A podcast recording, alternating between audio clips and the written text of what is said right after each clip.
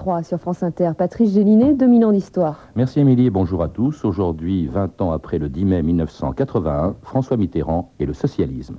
La plupart des, jeunes gens commencent à gauche et finissent à droite.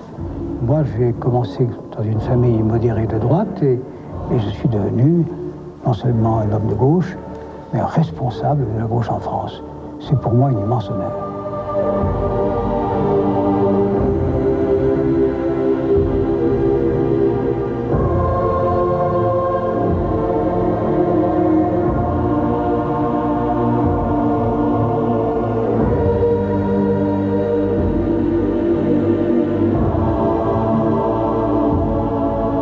Il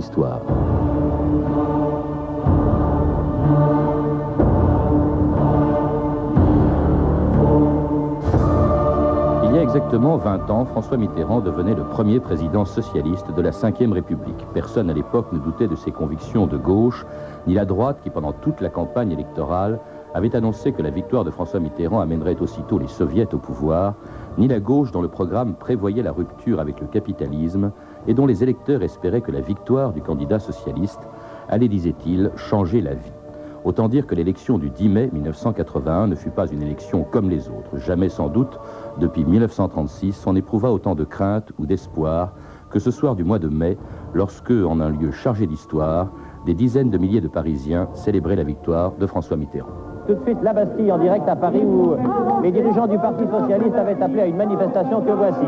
La fête euh, qui est une liesse populaire et en même temps qui tient un petit peu du meeting parce qu'on voit partout des drapeaux qui représentent toutes les tendances de la gauche et en même temps des drapeaux aussi euh, des écologies, des drapeaux verts, des drapeaux rouges, des drapeaux bleus et rouges, etc. Et au pas de la colonne de juillet où je me trouve, vous entendez un orchestre qui s'est installé et qui va animer une fête qui va durer probablement toute la nuit. C'est la première fois que je vois Paris comme ça. On a envie de penser, enfin, moi j'ai pas connu, mais au Paris de 36, enfin, aux vieilles images, aux vieilles chansons populaires, à, la vraie fête. Tous, ils ont, ils ont dit à Mitterrand, t'as ta chance, la rate pas.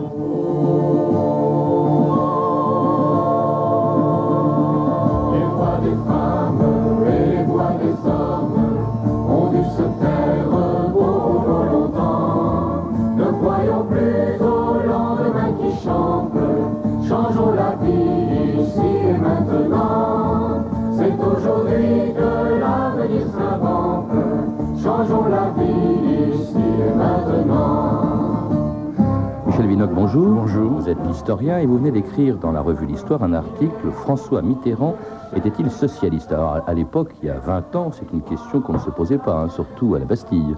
Certainement, euh, il était socialiste, il s'affirmait socialiste, il se réaffirme socialiste. Il est quand même le premier secrétaire depuis 1971 euh, euh, du Parti socialiste. Ce serait quand même une gageure qu'il ne soit pas qu'il ne se dise pas socialiste. Pourtant, il y en a qui en doutent. Par exemple, au congrès d'Épinay, euh, Guy Mollet, mhm. qui a une vieille culture marxiste, déclare Mitterrand n'est pas socialiste, mais il, a, appris à le parler. Il a appris à le parler.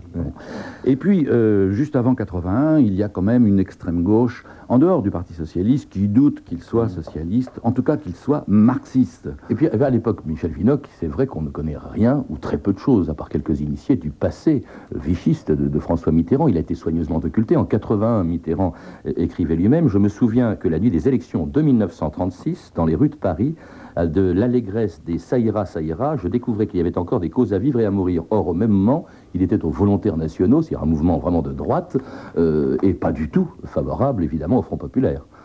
Il est certain que sous la quatrième République, et au moment où il va devenir le, responsable du Parti socialiste, euh, François Mitterrand a occulté une partie euh, de son passé, de son passé de droite. Avant la guerre, bon, il était un jeune homme favorable à la roque, aux croix de feu, passe encore, mais il a été euh, péténiste pendant un certain temps, avant de rallier la résistance du reste via le général Giraud. Et il y a eu notamment l'histoire de la Francisque. Il a, il a, été décoré de la Francisque. Et euh, la droite et l'extrême droite, n'est-ce pas, lui, le lui rappelait sans arrêt. Mm. et il a fait courir le bruit que c'est Francis qui l'avait obtenu euh, sur la demande même de, la résistance pour, euh, pour jouer double jeu. Il faudra attendre 94 en fait, hein, et le livre de Péan pour en savoir un petit peu plus. Notamment, il y a cette fameuse photo de la rencontre entre Pétain et, François Mitterrand. Alors, il rejoindra, euh, vous le dites, Michel Vinocq, la résistance, ce qui va lui permettre après la guerre de participer à 11 gouvernements de la 4ème République, des gouvernements de gauche, certes, mais à une époque où la gauche était anticommuniste et colonialiste. On écoute François Mitterrand, à l'époque ministre de l'Intérieur, au moment où le 1er novembre 1954 se déclenchait la guerre d'Algérie. Pendant la nuit du 31 octobre au 1er novembre, on a tué, incendié, provoqué l'émeute et le désordre. Crimes odieux contre d'innocentes victimes, crimes absurdes et qui seront châtiés car celui qui emploie de tels moyens doit savoir qu'il sera frappé à son tour. En s'attaquant à nos compatriotes algériens, les meurtriers et les émeutiers ont dressé contre eux la force française. Cette force défendra la justice en maintenant l'unité nationale, en protégeant ceux qui travaillent et ceux qui peinent, en rétablissant la paix civique. Si les meneurs ont voulu alerter l'opinion internationale, à la veille d'une session des Nations Unies, ils ont eu tort. L'Algérie, c'est la France, et la France ne reconnaîtra pas chez elle d'autres autorités que la sienne. Alors c'était François Mitterrand en 1954, une époque non plus qui n'est pas beaucoup rappelée, hein, ce passé de ministre sous Madès France, sous Guy Mollet, euh, Algérie française. Hein, oui, effectivement. Euh, il faut bien dire qu'à l'époque, euh, presque toute la classe politique et les Français eux-mêmes mmh. admettaient que l'Algérie c'était la France. On ne peut pas lui en faire un grief éternel. Mais oui, mais ministre de la Justice oui, après, voilà, à une époque où il y a eu quand même la torture. Exactement. On s'en rend compte maintenant. Ce qui est vrai, c'est que cet homme qui est devenu un républicain de gauche, euh, qui participe à un gouvernement euh, dirigé par Guy Mollet, socialiste, à la différence de l'autre grande figure, plus grande que lui à cette époque, Mendes France, qui lui va démissionner euh, du ministère Mollet à cause de la guerre d'Algérie, eh bien François Mitterrand va rester jusqu'au bout comme garde des Sceaux dans ce ministère. Mmh. Et aujourd'hui, n'est-ce pas, on, on, a tendance à le lui reprocher, et notamment en raison des révélations sur la torture, mmh. etc. Alors bon, de gauche, euh, il l'est peut-être, avec une certaine gauche, disons, il le devient de plus en plus au fur et à mesure que le temps avance. En 58, il s'oppose au général de Gaulle, il en devient en quelque sorte la seule possibilité d'alternance avec les élections de 65, il s'est opposé à de Gaulle et aux institutions de la Ve République, il met de Gaulle en balotage, et après, c'est là qu'il entreprend euh, une stratégie, si je puis dire, qui va le conduire à la tête du Parti Socialiste, car il n'est pas socialiste à l'époque, il faut le rappeler, euh, une stratégie d'union avec le Parti communiste. Et c'est ça qui va le conduire petit à petit à 1980, Michel Vinocq. Oui, il a compris très vite euh, l'intérêt des institutions euh, de la Ve République pour arriver au pouvoir. Arriver au pouvoir, certainement pas tout seul, mais avec une majorité de gauche. Et il le dit lui-même, euh, depuis 1962, c'est-à-dire depuis qu'il a été décidé que l'élection du président sera au suffrage universel. Il était contre à l'époque. Hein. Oui, mais il a, il a dit ensuite que j'ai su que je serais candidat. Mm. Il était contre, comme presque toute la gauche, toute la gauche était contre l'institution, mais il a dit j'ai su que j'étais candidat. Mm. Et au contraire, Mendes France a toujours refusé d'être candidat. Donc il devient l'homme de la gauche non communiste, l'homme du refus du gaullisme. Et en 1965, il, a, il y a cette audace qui lui permet euh, d'être le candidat de la gauche et il va mettre De Gaulle en balotage. On peut dire qu'à partir de ce moment-là, eh bien, euh, la grande carrière de François Mitterrand mm. commence. Alors, et elle commence surtout avec effectivement une stratégie d'union avec le Parti communiste, parce que vous vous rappelez dans cet article qu'on ne peut pas s'en passer, il fait à l'époque 20% des voix, et c'est avec cette stratégie qu'il va devenir, mais beaucoup plus tard, en 1971, donc, premier secrétaire du Parti socialiste, c'était au congrès d'Épinay le 13 juin 1971. Il n'y aura pas d'alliance électorale s'il n'y a pas programme électoral. Il n'y aura pas de majorité commune s'il n'y a pas contrat de majorité.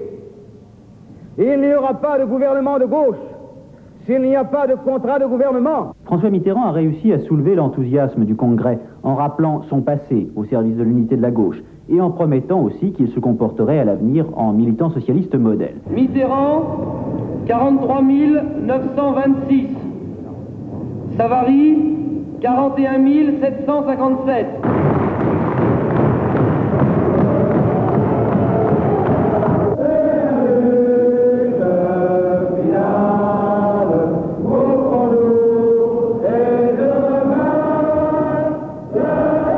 congrès d'Épinay, donc en juin 71, on, on chantait l'international au congrès du Parti Socialiste à l'époque, à Michel Vinocq. Oui, François Mitterrand a tenu euh, une position radicale à ce moment-là, euh, une position de la radicalité pour obtenir l'extrême, les voix de l'extrême gauche, le CRS, à, cette, euh, à ce congrès. Jean-Pierre Chevènement. En même temps que les grandes fédérations des Bouches-du-Rhône et du Nord qui sont beaucoup plus euh, modérées. Et alors, ce qui est stupéfiant quand on relit euh, son discours, c'est qu'on voit qu'il tient le discours de la rupture, de la rupture Ah oui, oui. avec le capitalisme. Je, je vous cite, hein, enfin je vous cite, Oui. je cite François. Mitterrand dans votre article, violente ou pacifique, la révolution est d'abord une rupture. Celui qui n'accepte pas la rupture avec l'ordre établi ou avec la société capitaliste, celui-là, je le dis, ne peut pas être adhérent au Parti socialiste. C'est vraiment radical. hein, radical.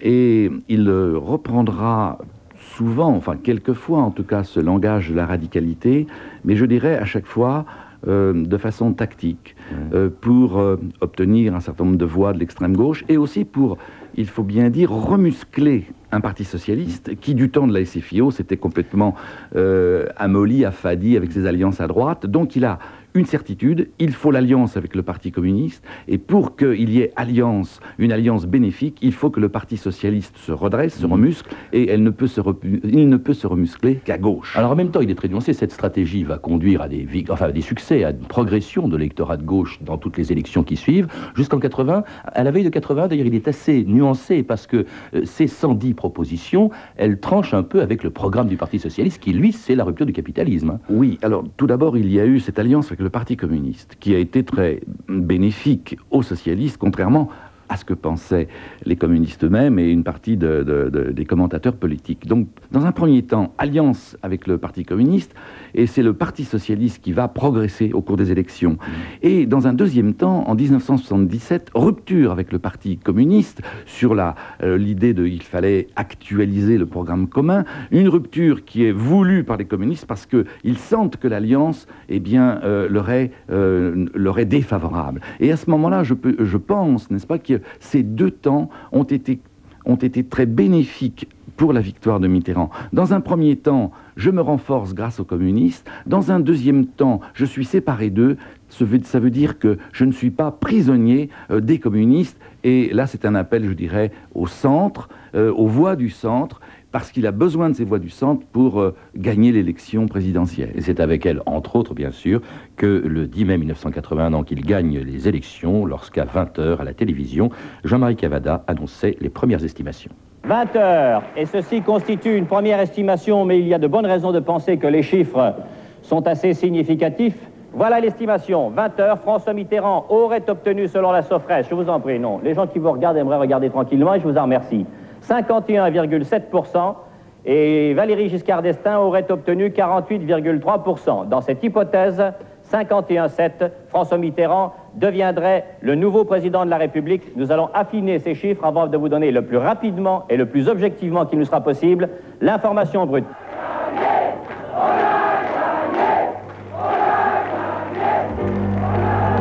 Regarde, quelque chose a changé. L'air semble plus léger. C'est indéfinissable. Regarde, sous ce ciel déchiré, tout s'est ensoleillé. C'est indéfinissable. Un homme, une rose à la main a ouvert le chemin vers un autre demain. Soleil au fond des yeux, le suivent de par deux, le cœur en amoureux. Regarde ces fanfares et musique, tintamarre et magique, féerie. Regarde, moins chagrin, moins voûté, tous ils semblent danser,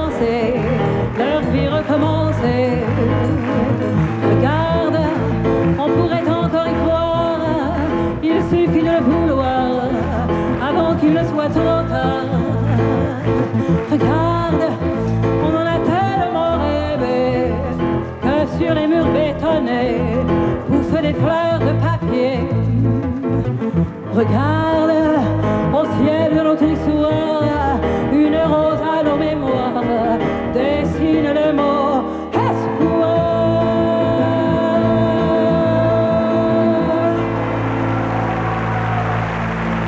Inter, 2000 ans d'histoire, aujourd'hui Mitterrand et le socialisme. Et Barbara, que l'on vient d'entendre chanter Regarde, une chanson composée au lendemain de la victoire de François Mitterrand en 1981. C'était il y a 20 ans, une époque où Jacques Fauvet euh, écrivait dans Le Monde, parce que c'était l'espoir, c'était aussi un peu peut-être les illusions. Jacques Fauvet qui écrivait dans Le Monde du 11 mai 81, cette victoire, c'est enfin celle du respect sur le dédain, de la franchise sur l'artifice, bref, celle d'une certaine morale.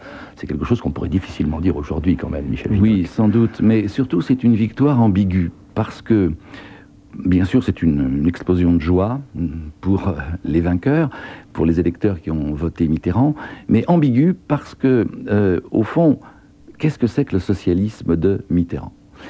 D'un côté, vous avez le, projet socialiste, un projet qui a été euh, réimprimé, réédité en 1980, où il est dit clairement, il ne s'agit pas pour nous d'aménager le système capitaliste, mais de lui en substituer un autre. Nous retrouvons là le thème de la rupture avec le capitalisme, euh, thème euh, que François Mitterrand a, décliné lui aussi. Mais d'un autre côté, euh, pour gagner cette élection, il est certain que François Mitterrand a émis des, énoncé des propositions, les 110 propositions qui ne sont pas stricto sensu euh, socialistes, révolutionnaires. D'un autre côté, rappelez-vous cette affiche euh, de la campagne électorale où on voit un François Mitterrand assez débonnaire devant un, village avec son clocher. Tout cela est plutôt rassurant. Et pour beaucoup d'électeurs, il ne s'agit pas d'entrer dans une nouvelle ère. On, a changé de majorité enfin depuis 23 ans. La droite est au pouvoir, on va voter des, lois sociales, et puis surtout, il y a une grande espérance, c'est à propos de l'emploi et du chômage, parce que nous en sommes à 1 million 600 000 chômeurs, ce qui est évidemment euh, euh, considérable. Oui, mais Michel Vinocq, nous reviendrons peut-être sur le bilan purement politique, mais je parlais de morale tout à l'heure, c'est vrai qu'on attend d'un président de gauche et d'un président socialiste autre chose que ce qui s'est produit pendant les 20 ans qui ont suivi, en tout cas les 14 ans de son septennat. Ça a quand même été aussi les affaires, ça a été quand même des amitiés plus que particulières avec euh, René Bousquet, ça a été les écoutes téléphoniques, ça c'est quand même quelque chose qui est assez difficile à comprendre toutes ces gouvernement ou d'un président socialiste. Mais rappelez-vous que toutes ces affaires, tout ce passif, toute cette part d'ombre, euh, date des quatre dernières années mmh. euh, du deuxième septennat. Car jusqu'en 91, jusqu'à la guerre du Golfe, rappelez-vous qu'au moment de la guerre du Golfe, François Mitterrand obtient euh, la confiance des Français de manière euh, extraordinaire. Et c'est à partir de 91-92 que euh, se succède toute une série de révélations sur l'homme, son passé, sur les affaires, etc.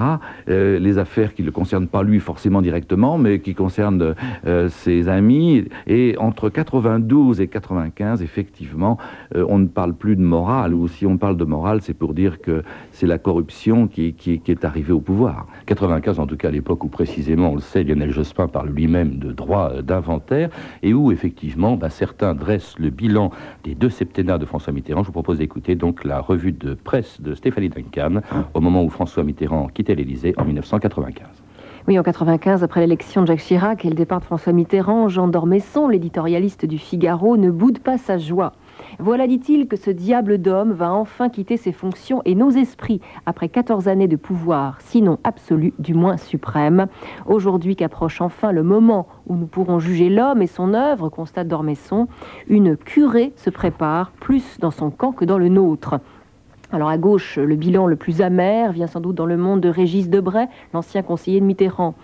Voir, dit-il, un génie de l'action s'enliser dans l'anodin, un grand lutteur terminer un long petit règne dans une arène de sous-préfecture, faute d'incarner plus que lui-même, rend triste. Nous avions confié nos folies à cet ambitieux solitaire, il nous les a rendues changer en vil plomb sous le titre L'ombre du commandeur, le sociologue Jean Baudrillard, dans Libération, est sévère lui aussi, mais plus distancié à l'égard de celui dont le pouvoir, dit-il, était fondé sur le secret et la manipulation. Sa jouissance aura été de faire avaler par l'opinion toute la fraude et la ruse de ce qui a été le plus grand détournement de fond de l'histoire récente, la captation de l'héritage socialiste. Jean Baudrillard ajoute cette phrase terrible de pessimisme. Aujourd'hui, il va falloir faire son deuil définitif de toute idée de perspective démocratique, de toute chance d'une intelligence et d'une transparence quelconque de la chose publique. Le constat est fait, rien ne pourra jamais changer, cela Mitterrand nous l'a fait savoir. Dans Libération, Serge Julie, fidèle, dresse un bilan moins noir, plus positif de l'œuvre de Mitterrand. La décentralisation d'abord, l'ouverture de la France sur le monde ensuite, son grand chantier, l'Europe surtout, et enfin, remarque Julie, grâce à lui, l'alternance politique est entrée dans les mœurs de la République. Et sur le personnage, François Mitterrand, écrit Serge Julie, était capable d'être profondément de gauche sur certains sujets et aussi profondément de droite dans l'exercice du pouvoir. Cette ambiguïté fondamentale lui fut son arme principale. Pour Jean-François Kahn, dans l'événement du jeudi, c'est incontestable. François Mitterrand fut un grand président. Et à la question Mitterrand, assassin du socialisme? Point d'interrogation. Jean-François Kahn répond sans doute, mais au sens où le meurtre était inscrit dans le vote majoritaire du 10 mai 81. Sans doute, dit-il, la faillite de la grande révolution rêvée a-t-elle permis que s'esquisse une série de petites révolutions concrètes Michel Vinoc, ça c'est une allusion peut-être au tout premier mois, de, les mêmes premières années de, de François Mitterrand, mais c'est vrai qu'on peut se demander si François Mitterrand était socialiste en 80, est-ce qu'il est resté pendant les 14 ans où il était au pouvoir? Là encore, il faut s'entendre sur le mot. Si, selon euh, l'orthodoxie, le socialisme, c'est la rupture avec le capitalisme, la vocation d'une classe ouvrière euh, qui serait chargée d'ériger une société sans classe, bien sûr que non, il n'est pas socialiste. En revanche, il a il a été soucieux, je crois, de la justice sociale et effectivement, sous le gouvernement Mauroy, plus tard Rocard, il y a eu quand même une législation sociale extrêmement importante. Songez aux 39 heures, la cinquième semaine de congé payé, à l'abolition de la peine de mort, à l'abrogation des lois d'exception de la justice. Enfin, j'en passe. C'est pas spécifiquement socialiste. Mais, voilà, ce n'est pas. même l'Europe, la politique oui, voilà, européenne. disons que c'est une l'abolition de la peine de mort. Jacques Chirac c'est une politique réformiste. Mais à mes yeux, je pense que dans l'article de Serge Julie qu'on vient euh, de lire, il y a le, principal, c'est-à-dire que ce n'est pas euh, le bilan proprement socialiste, mais le bilan euh, national qui comptera le plus. Alors j'énumère, si vous voulez, ce qui à mes yeux est le, le plus important. Premièrement, c'est l'alternance. C'est-à-dire que les Français, il ne faut pas l'oublier, depuis 1789, sont à la recherche d'un régime stable. La Ve République semblait l'être, mais euh, en confisquant le pouvoir par une partie euh, de la classe politique. Et voilà que désormais,